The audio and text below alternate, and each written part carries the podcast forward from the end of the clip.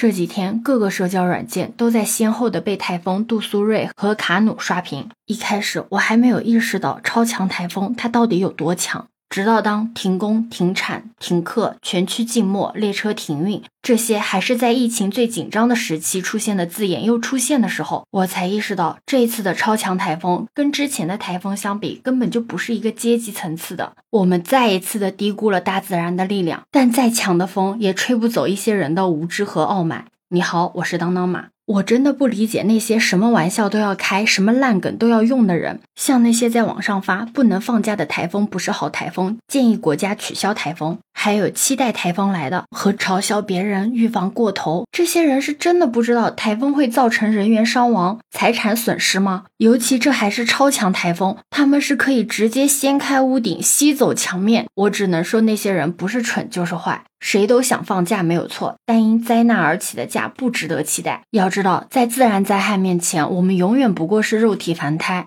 灾难永远都是灾难。那些身处台风中心的人，他们需要的不是幸灾乐祸，更不是乱抖机灵，他们需要的是我们团结一起，是我们共情悲悯。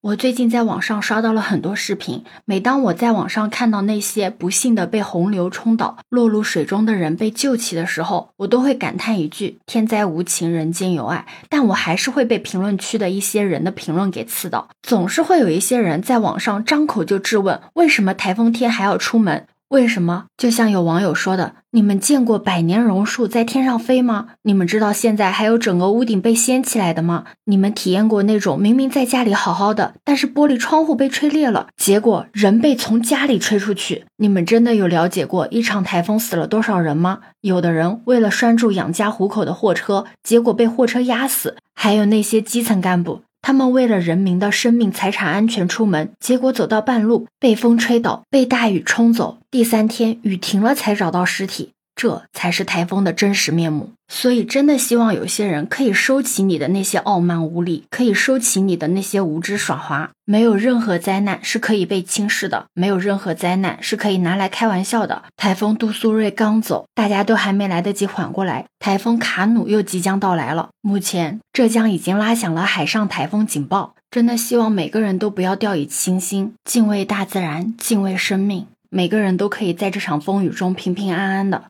那今天的节目就到此结束了。对此你有什么看法呢？可以把你的想法留在评论区哦。